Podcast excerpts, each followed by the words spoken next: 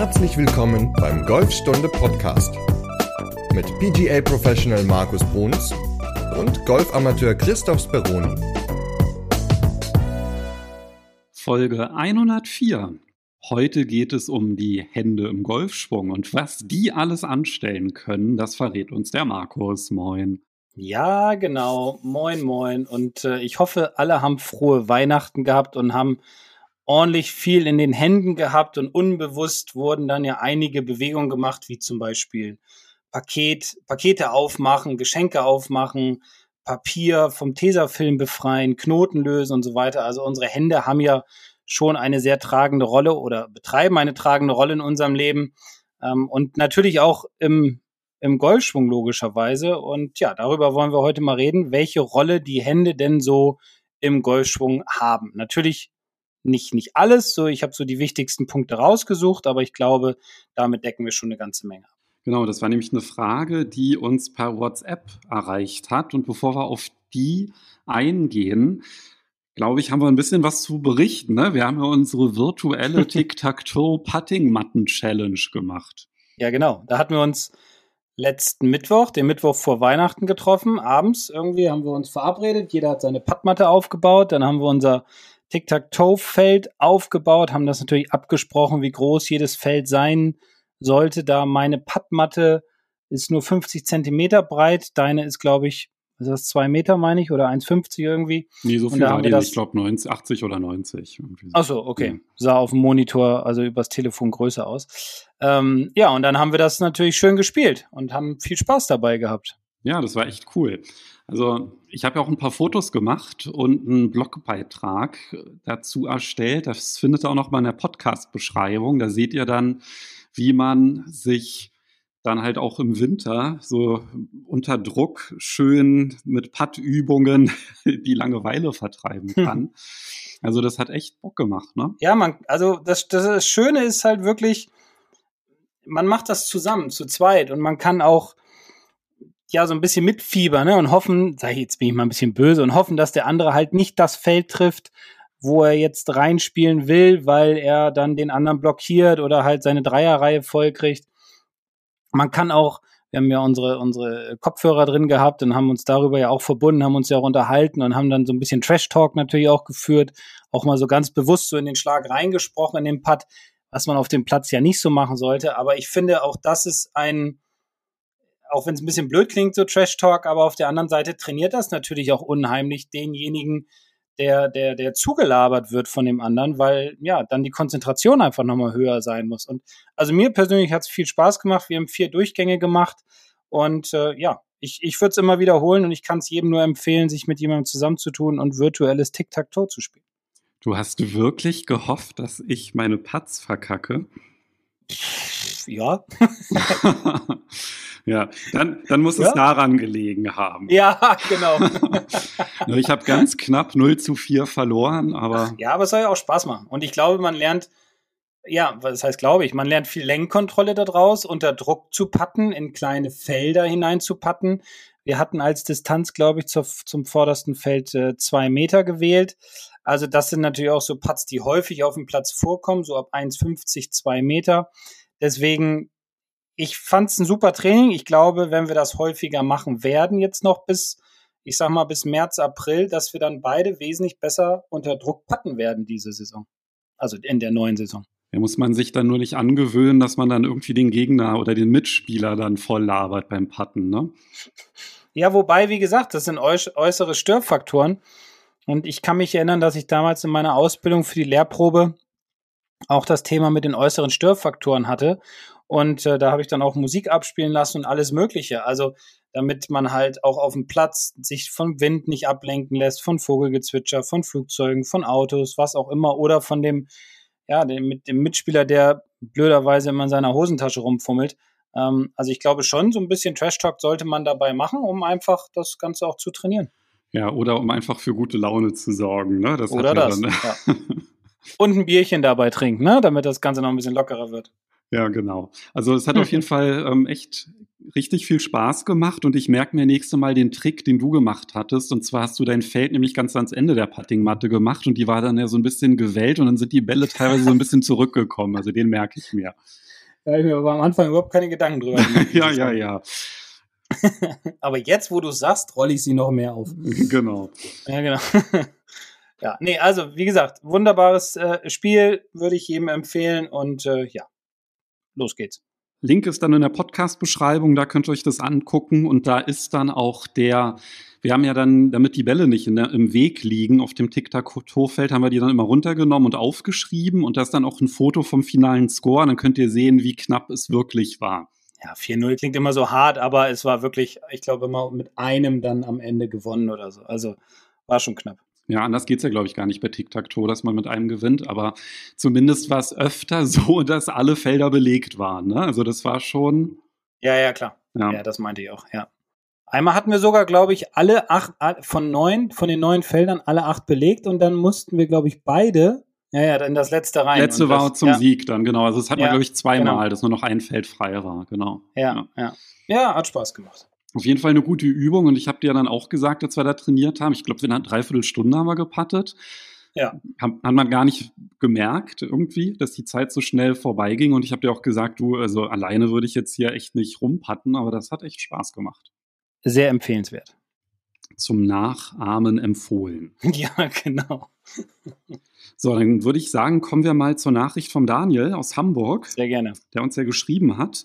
Und zwar hat er uns noch einleitend geschrieben, dass er unseren Podcast sehr gerne hört und dass wir sehr unterhaltsam sind, was wohl auch daran liegt, dass wir uns selbst nicht zu ernst nehmen. Also das finde ich jetzt ziemlich frech, sowas einfach zu behaupten. Aber okay, kommen wir mal zur eigentlichen Frage.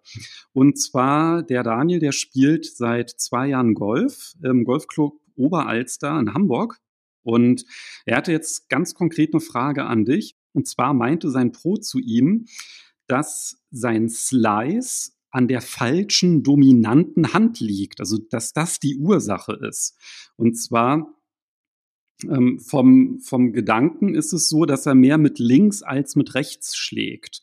Und da würde er halt auch gerne wissen, wie man denn überhaupt eine dominante Hand irgendwie so trainieren kann, um das abzustellen. Mhm. Gerne.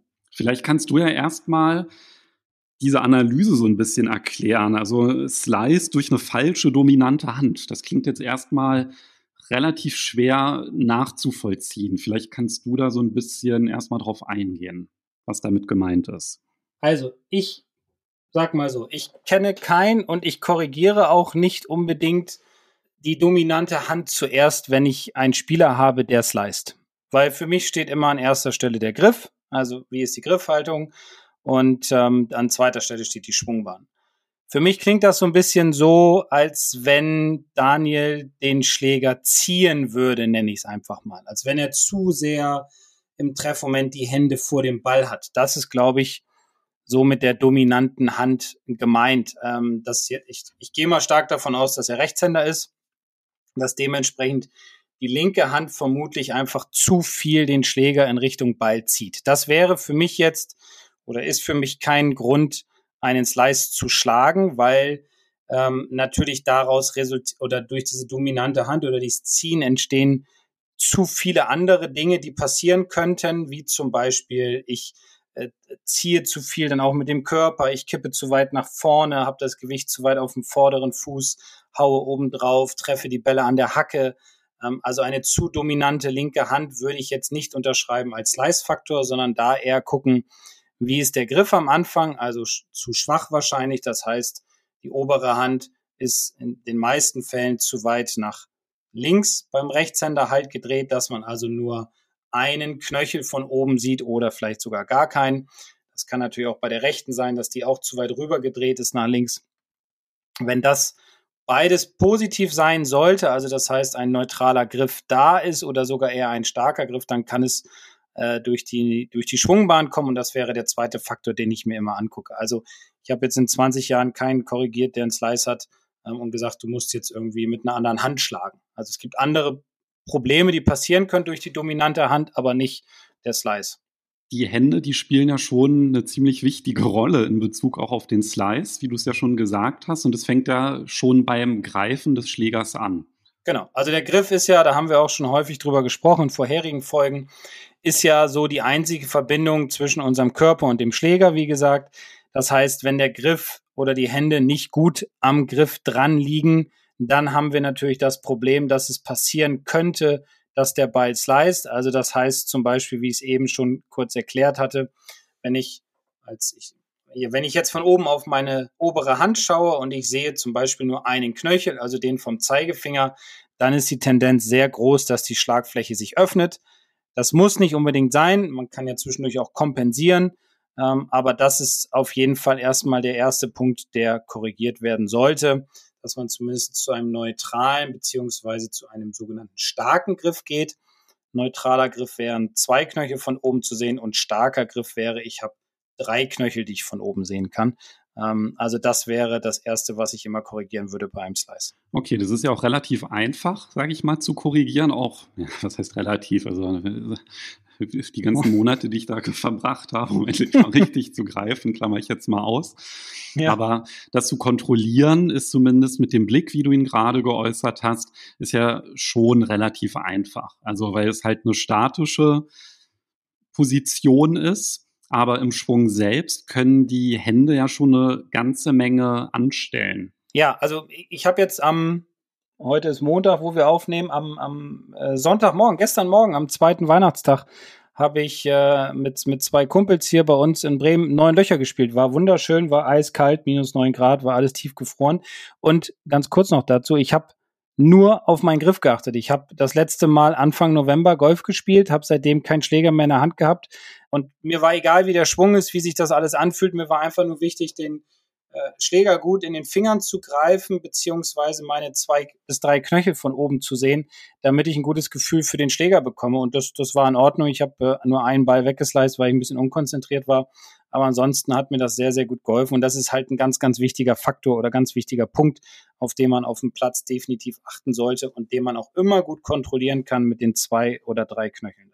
Das ist ja auch einer der wenigen Technikpunkte oder Gedanken, die man, glaube ich, auf dem Platz einbauen sollte. Ja. Weil das halt sich wirklich gut kontrollieren lässt. Wenn ich jetzt irgendwie drüber nachdenke, oh, wie sind denn die Hände im höchsten Punkt meines Golfschwungs und das irgendwie auf der Runde integriere, ist das wahrscheinlich nicht so ratsam. Das heißt, wenn ich mir jetzt irgendwie Gedanken mache, was machen eigentlich meine Hände in der Bewegung, dann auf jeden Fall das irgendwie isolieren auf der Range und idealerweise dann trotzdem noch so ein bisschen mit unterschiedlichen Schlägern auch, dass man halt vielleicht nur dann halt ähm, im Probeschwung auf diese Stellung der Hände achtet, je nachdem, was es ist, um dann halt die Technikgedanken da zu lassen, wo sie hingehören, nämlich maximal ein im Probeschwung und am Ball halt wirklich nur noch den Ball zu spielen und nicht den Schwung zu zerdenken. Ja, also wenn ich, wenn ich mir, wie du schon sagtest, während des Schwungs Gedanken darüber mache, wo befinden sich meine Hände, wie sind meine Handgelenke im höchsten Punkt gebeugt, habe ich meine Hände gebeugt, habe ich meine Hände gewinkelt, also Handgelenke gewinkelt, äh, dann kann ich keinen Golfball mehr schlagen. Das wäre total kontraproduktiv zu dem, was wir immer sagen. Maximal ein Gedanke auf dem Platz. Das kann der Griff sein, aber das sollten nicht die Hände während der Bewegung irgendwie sein, weil da sind zu viele andere Dinge, die wieder passieren. Deswegen, wie du ja auch eben schon richtig erwähnt hast, alles, was wir jetzt gleich noch so besprechen werden, bitte auf der Range trainieren, sich da ein Gefühl erarbeiten und nicht auf dem Platz während einer Turnierrunde oder einer, einer wichtigen Golfrunde sich Gedanken über die Hände in der Bewegung machen. So, jetzt hast du ja schon angesprochen, dass beim Daniel das wahrscheinlich so ist, dass er den Schläger eher so zieht. Ne? Und mhm. jetzt hast du aber auch noch Beugen und Winkeln ins Spiel reingebracht. Hm. Was hat es denn damit auf sich? Ja, also äh, Winkeln, fangen wir mal mit dem Winkeln der Handgelenke an, weil die gehören ja auch, die Handgelenke gehören ja auch zu den Händen, weil ohne diese könnten wir unsere Hände ja logischerweise nicht bewegen. Ähm, und es gibt ja zwei Winkel, also einmal nach oben gewinkelt, das heißt Daumen geht im Grunde zum Unterarm hin und einmal nach unten hinweg. Nach oben können wir immer mehr winkeln als nach unten, also ich zumindestens kann mehr nach oben als nach unten winkeln. Ähm, und das ist auch eine Sache, die ja im Golfschwung natürlich passieren muss, um den Schläger richtig bewegen zu können, um den Schläger nach oben zu kriegen, um mehr Geschwindigkeit auf den Schläger zu bekommen. Um den Schläger mehr öffnen zu können, sozusagen bei kurzen, bei Pitches zum Beispiel, da kann man auch ein bisschen über die Handgelenke arbeiten. Also da gibt es viele Variationen, viele Möglichkeiten, über Winkeln der Hände äh, einen Schlag auszuführen. Also Winkeln der Hände ist die Bewegung, wenn ich jetzt meine Faust nach vorne ausstrecke, den Daumen so nach oben zeige, wie hey, toll gemacht, dann mhm. wäre jetzt Winkeln, dass ich entweder den Daumen nach vorne zeigen lasse oder zu, also nach hinten quasi. Genau. Ja. Also nach vorne ist dann praktisch, dass der Nein, machen wir es andersrum. Also, der Daumen ist nach oben, so wie Phil Mickelson immer seinen Daumen hoch macht, wenn er an den Zuschauern vorbeigeht und die applaudieren. Das ist ja so Daumen hoch. Dann kann ich meinen Fingernageldaumen in Richtung Unterarm bewegen. Das ist der Winkel, der am häufigsten vorkommt beim Golf. Und dann gibt es natürlich auch noch das andere, das nennen wir dann Entwinkeln sozusagen, also das negative Winkeln, was auch leider sehr häufig vorkommt, vor allem in der Bewegung zum Ball, weil der Spieler dann versucht, mit dieser Entwinklungsbewegung ähm, irgendwie versucht, den Ball hochzuschlagen. Und dieses Winkeln bewusst wahrzunehmen, ist ja ziemlich schwierig, finde ich zumindest, weil wenn ich jetzt noch einen Schläger in der Hand habe und noch mit beiden Händen greife und dann eine Rotationsbewegung mache und dann vielleicht sogar noch die Unterarme sich in die eine oder andere Richtung drehen, dann bekommt man ja relativ schwierig mit, was die Handgelenke beziehungsweise wie der Winkel dann von Unterarm zu Hand ist. Ne? Also das ist, finde ich, schon ziemlich tricky. Und was ja auch häufig passiert, man denkt, man muss winkeln, früh winkeln und viel winkeln und winkelt dann auch noch den ähm, Ellenbogen an, was wiederum dazu führt, dass der Radius einfach zu gering wird. Und dann passiert natürlich auf dem Weg zum Ball hin wieder, dass man zu früh streckt, zu früh entwinkelt und dann halt schlechtere Ballkontakte bekommt. Also winkeln ist immer so eine Sache, ich bin eher so, dass ich meinen Schülern versuche zu vermitteln, dass sie unbewusst winkeln sollen, weil bewusstes Winkeln führt halt häufig zu dem, was ich gerade gesagt habe, äh, mit dem Ellenbogen. Unbewusstes Winkeln ist häufig ein ganz komisches Gefühl für den Schüler, weil er dann sagt, oh, ich habe ja gar nicht gewinkelt. Und wenn ich ihm dann das auf dem Video zeige, dann sieht er, oh, ich habe ja doch gut gewinkelt und vor allem, ich habe meinen linken Arm wesentlich länger gelassen als vorher. Ja, weil die Trägheit des Schlägers, also das Gewicht des Schlägers, meine Handgelenke in das Winkeln hineinbringt. Und natürlich gibt es Spezialschläge, wo man ein bisschen früher und ein bisschen mehr winkeln muss. Es gibt auch welche, wo man weniger winkelt, gar keine Frage. Aber wir reden ja hier erstmal über das normale Winkeln, nenne ich es mal. Und dieses zu frühe Entwinkeln, das ist ja dann das Löffeln. Und das mhm. führt ja dann zu sehr, sehr schlechten Ballkontakten. Ja, genau. Also zu fetten Kontakten, zu Spitzentreffern, zu äh, dünnen Kontakten, also ich sag mal getoppten Bällen oder zu Bällen, die recht hoch fliegen, aber dann tendenziell eher nach links, weil sich die Schlagfläche dann ja ein wenig schließt, weil durch das zu frühe Entwinkeln der Handgelenke oder das zu frühe Strecken der Handgelenke ist halt das Griffende in den meisten Fällen hinter dem Ball im Treffmoment und dementsprechend schließt sich die Schlagfläche und ja, diese Faktoren können halt alle passieren. Also eigentlich könnte man doch sagen, dass wenn man über die äh, über die Rolle, über die Rolle der Hände spricht im Golfschwung, dass man dann halt auf jeden Fall auch immer die Unterarme eigentlich sich mit anschauen sollte, weil das ist ja ein ziemlich häufiger Fehler, den du ansprichst, dass man halt beim Ausholen denkt, oh, ich muss jetzt super weit ausholen und denke, ich winkel irgendwie mit den Handgelenken, was ich auch tue, und winkel mhm. aber noch zusätzlich die Ellbogen, damit der Schläger dann in eine Position kommt, die halt irgendwie ganz weit weg ist. Und ja, also da muss man sich halt wirklich einfach bewusst sein, dass der linke Arm jetzt eher tendenziell gestreckt ist in der Ausholbewegung und dass auch die Unterarme in der gleichen Position bleiben. Ne? Das ist ja mein Lieblingsfehler, dass ich dann halt beim Ausholen ganz gerne so nach rechts wegrotiere, die Unterarme. Mhm. Und ähm, das hat ja dann auch ein Stück weit was mit den Händen zu tun, weil wenn ich meine Unterarme rotiere, dann drehen sich ja meine Hände. Also ist Eugen, so eine, genau. Genau. Und das heißt, das ist ja eine Drehung, die ich da auf jeden Fall beim Ausholen vermeiden möchte. Ja, du willst ja auf jeden Fall, also dass die Unterarme irgendwie rotieren und irgendwann, das ist, das, das, das sollte schon passieren oder das passiert natürlich auch, das merkt man aber nur nicht so sehr. Das Problem ist, je mehr man natürlich seine Handgelenke noch beugt, kann es natürlich auch noch dann wiederum passieren, dass die Unterarme auch ja rotieren. Aber wenn wir nur bei dem Beugen bleiben, dann ist weniger Bewegung in der Rotation der Unterarme, mehr wieder in den Händen. Und das würde bedeuten, wenn wir jetzt wieder die Faust machen und die vor uns halten und würden jetzt ähm, ja die, die Knöchelchen unserer Finger in Richtung Unterarm beugen, dann haben wir eine, ein sogenanntes palmares Handgelenk, nennen wir das. Also das ist dann rund gebeugt und wenn wir es in die andere Richtung beugen, dann haben wir ein dorsales Handgelenk. Das heißt dann, die Knöchel zeigen zur Außenseite von unserem Unterarm und das Ganze kann natürlich auch beim Wegnehmen gleich von Anfang an passieren, was wiederum zu einer zu flachen Schwungbahn zum Beispiel führt oder zu einer zu steilen Schwungbahn führt. Es kann auch dazu führen, dass sich die Schlagfläche schließt. Das ist dann bei dem palmaren Handgelenk, was halt diese runde Beugung im Handgelenk bedeutet, oder das dorsale Handgelenk, das würde den Schläger dann eher, eher öffnen. Und zusammen mit einer Unterarmrotation würde es dann zu einer zu flachen Schwungbahn führen, was wiederum zu Sockets führen kann, weil sich dann in der Bewegung zum Ball hin die Arme zu sehr vom Körper lösen würden.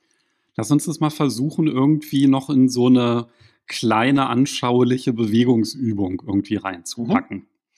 Also ich weiß jetzt nicht, das haben wir jetzt vorher nicht abgesprochen, ich weiß nicht, ob die jetzt hilfreich ist, oder ich versuche mal zu beschreiben, was ich immer ganz gerne mache vom Golfschwung. Und das fällt mir jetzt relativ schwer, weil ich meinen dummerweise meinen linken Arm nicht bewegen kann, weil ich mich heute Vormittag beim Fußballspielen ziemlich auf die Fresse gepackt habe.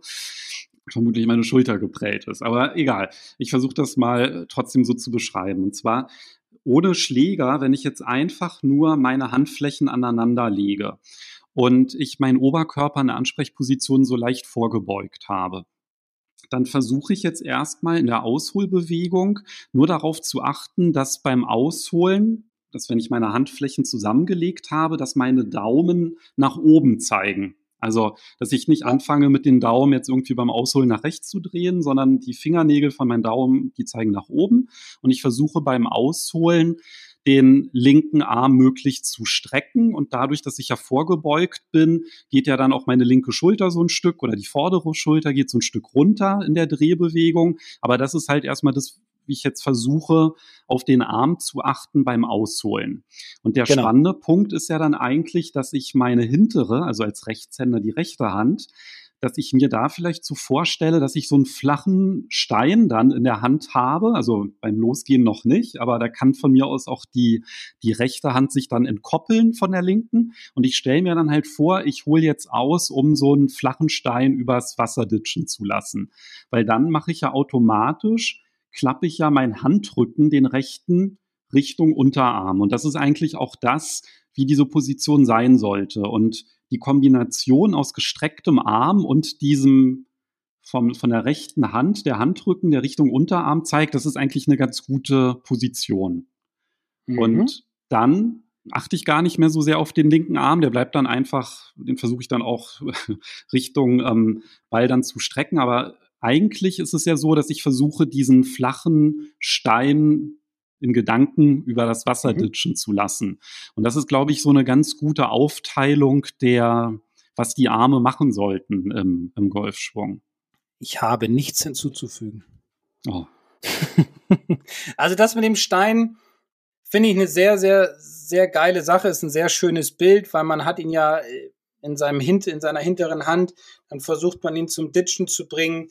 Ja, dann, wenn man den linken Arm mit rannimmt, also den vorderen Arm, dann hat man einen gestreckten Arm, die Hände sind in einer guten Position. Also, das hast du echt wunderbar gut erklärt. Es findet keine, keine Beugung in, in dem Sinne statt, was ich meine. Also es eine, keine negative oder keine zu frühe Beugung der Handgelenke statt. Also das ist wirklich eine sehr, ein sehr anschauliches Bild. Oder wenn ich noch eins, eine Übung mit Schläger dazu geben darf, man kann sich einen Schläger greifen mit seiner vorderen Hand ganz normal am Griff, mit der anderen Hand dann in der Mitte des Schaftes und man nimmt den Schläger vor sich, also man steht ganz gerade, nimmt den Schläger vor sich hoch, so dass er im Grunde so ungefähr auf Bauchnabelhöhe ist. Dann beugt man sich nach vorn in seine Ansprechposition, hält den Schläger aber immer noch in der Luft und dann dreht man sich im Grunde nach oben. So, und daraus merkt man dann durch die Rotation der Schultern, wie die Hände oben in eine sehr gute Position kommen, wie der Schläger, die Arme, die Schultern, im Grunde alles wird mit dieser Bewegung in eine gute Position gebracht. Und das ist ein sehr, sehr schöner Drill, den ich auch ganz häufig im Unterricht anwende, vor allem fürs Driven. Und ja, wer, ich mache jetzt noch mal ein bisschen Eigenwerbung, wer mir noch nicht folgt auf Instagram, gerne mal machen. Und da ist dieser Drill dann auch, muss man noch mal ein bisschen scrollen. Ähm, da ist der Drill dann auch noch mal aufgeführt, wer ihn sich noch mal gerne angucken möchte. Finde ich auch. Ich persönlich finde ihn sehr gut, mache ihn selber auch sehr, sehr häufig, um ein gutes Gefühl für Körper, Schläger, Hände und Arme zu bekommen. Und das ist auf jeden Fall auch etwas, was man auf der Range immer ganz gut zwischen den Schlägen einbauen kann, weil es fällt ja schon recht schwer, in, also wenn man jetzt versucht, einen Ball zu schlagen, eine Bewegung umzusetzen. Ne, das ist ja auch nochmal was komplett anderes, irgendwie Probeschwung. Sobald da ein Ball liegt, dann ist irgendwie der Fokus da drauf und finde ich immer super schwierig. Ja. Und ich hatte jetzt bei der letzten Trainingseinheit das dann halt, wie gesagt, so gemacht, dass ich dann das gemacht habe, was ich gerade beschrieben habe mit den Händen. Und dann habe ich das noch so gesteigert, dass ich nur in der rechten Hand, also der hinteren Hand, ein Alignment Stick gegriffen habe dann halt diese Ausholbewegung gemacht habe, also so kontrolliert wie beschrieben. Ähm, da sind die Hände noch zusammen und dann anstatt diesen imaginären Stein übers Wasser ditchen zu lassen, dann versuchen, den Alignment Stick, den man nur in der rechten Hand hält und dann aber genauso ausholt wie beim Steine-Ditchen, zum Zwischen zu bringen dann halt wirklich das auch nur mit einer Hand zu machen und das hat mir dann halt wirklich ein super Gefühl dann gebracht. Also ich habe es dann wirklich geschafft, das dann auch ähm, beim Bälleschlagen dann umzusetzen, dass ich dann halt wirklich ein bisschen mehr Ballgeschwindigkeit dann einfach hatte. Oder Schlägerkopfgeschwindigkeit, besser gesagt. Ja, das ist ja, ist ja auch eine ganz schöne Übung, die man machen kann mit Schläger und mit Ball sogar. Das ist zum Beispiel etwas, was ich viel beim Pitchen mache, dass man versucht mal mit rechts oder also nur mit rechts und nur mit links zu schlagen ja, so kleine Bewegungen zu machen, um einfach mal den Schläger zu fühlen. Ja, welche Hand ist jetzt für mich eigentlich so die Hand, mit der ich ein bisschen mehr mache? Ich zum Beispiel arbeite immer ein bisschen mehr mit der rechten Hand, habe da mehr so das Gefühl drin. Es gibt aber auch Leute, die ein bisschen mehr mit links arbeiten. Und wenn man nur mit einer Hand mal schlägt, dann kriegt man ähnliches Gefühl, wie du gerade beschrieben hast mit dem Stick. Dann aber mit Schläger. Man, man fühlt, das Gewicht im Schlägerkopf, man fühlt die Geschwindigkeit, man fühlt die Masse, man fühlt auch, wie der Schläger einen, ich sag mal, durch den Ball hindurchbringt, ins Finish hineinbringt, ohne viel Kraftaufwand. Und äh, darüber, vielleicht ist das auch so Daniels Frage gewesen, ähm, welches ist vielleicht seine dominante, dominante Hand? Darüber kann man natürlich auch herausfinden, welche Hand ist, ja, mehr aktiv, welche ist weniger aktiv. Bei mir ist es, wie gesagt, die rechte Hand, die immer ein bisschen aktiver ist. Das ist einfach so, ja, bei mir drin irgendwie werde ich auch nicht abstellen, weil sonst würde ich den Ball nicht mehr so gut treffen. Also da kann man auch nochmal herausfinden, welche Hand arbeitet mehr. Aber äh, wie gesagt, dominante Hand führt zum Slice wäre für mich persönlich jetzt neu. Vielleicht habe ich was übersehen, glaube ich nicht. Ähm, deswegen immer erst den Griff, dann gucken, was macht der Schläger und ja, die Rolle der Hände ist natürlich eine große, große, große Rolle im Golfschwung. Aber vielleicht kommen wir noch mal ganz kurz zu deiner Übung zurück und zwar die mhm. Bälle einhändig schlagen, weil ich glaube, mhm. das wird wahrscheinlich auch das Einzige sein, was ich jetzt so in den nächsten Wochen höchstens machen könnte. Genau. Wenn ich mit einer Hand schlage, dann auf jeden Fall den Schläger ein bisschen kürzer greifen, ne, damit man mehr Kontrolle hat. Ja. Also mehr am, nach unten Richtung Griffende den, den Schläger greifen. Ja. Dann ist es halt wirklich so, ne, wenn man einhändig diese Bälle schlägt, dass man dann wirklich ganz gut fühlt, auch mit welcher Hand man das einfach besser kontrolliert bekommt. Und es ist ja tatsächlich sehr individuell. Und es gibt ja auch, also mir fallen mindestens zwei Hörer ein, die uns Nachrichten geschrieben haben, dass sie als dass sie zwar Linkshänder sind, aber mit Rechtshänder Schläger spielen oder umgekehrt. Also vielleicht hat das ja auch ein bisschen was damit zu tun. Ne? Also das ist wirklich extrem individuell und ich glaube, das muss man einfach dann halt für sich dann halt herausfinden, mit welcher Hand habe ich die Kontrolle und letztendlich auch, welches Bild hilft mir, ne? Weil wenn ich dieses Steine-Ditchen mache, dann ist das ja, glaube ich, dann hilfreich, wenn man als Rechtshänder mit der rechten Hand mehr Kontrolle hat. Wenn man halt eher so merkt, hey, mit der linken komme ich besser klar, dann ist es, glaube ich, dann ganz hilfreich, auf den Klettverschluss vom Golfhandschuh zu achten, dass der mhm. dann halt im Treffmoment Richtung Ziel schaut. Ne? Das wäre dann halt so ein anderer Fokus, den man setzen würde. Genau, genau. Also ich habe das, ich mache es selbst häufig auch mit links mal spielen. Ich habe mit links nicht so gute Golf, äh, nicht so gute Ballkontakte wie, wie mit der rechten Hand. Also nur mit der rechten Hand schlagen ist jetzt, es klingt jetzt arrogant, aber es ist für mich kein Problem. Mit links habe ich echt Probleme, weil der Arm halt nicht so stark ist, die Hand ist nicht so stark. Also da sollte, kann man auch ganz gut, wie gesagt, herausfinden, was passt für einen besser. Ne? Also welche Hand ist so, so die dominante in Anführungsstrichen. Ja, ab und zu spiele ich auch manchmal mit Linkshänderschlägern, weil mein Trainingspartner Linkshänder ist und dann, das ist dann auch immer ganz witzig. Ja, trainiert die andere Körperseite, aber auch die andere Gehirnhälfte, was ja auch nicht ganz unwichtig ist. Und ähm, ja, vor allem für den Körper ist es ganz gut, äh, Ausgleichsbewegungen zu haben. Wenn man nur Golf spielt, sollte man mal links rumspielen oder mal eine andere Sportart noch nebenbei betreiben, um den Körper einfach auch ja, auf beide Seiten zu schulen. Das war dann echt verrückt, ne? Also wenn man dann halt mal mit dem Linkshänderschläger schlägt und dann wieder auf die normale Seite wechselt, dann fühlt sich das dann auch erstmal wieder komisch an. Also ja, ja, ist so, weil weil wir es nicht gewohnt sind, ne? Und wir sind ja ein Gewohnheit, der Mensch ist ja ein Gewohnheitstier.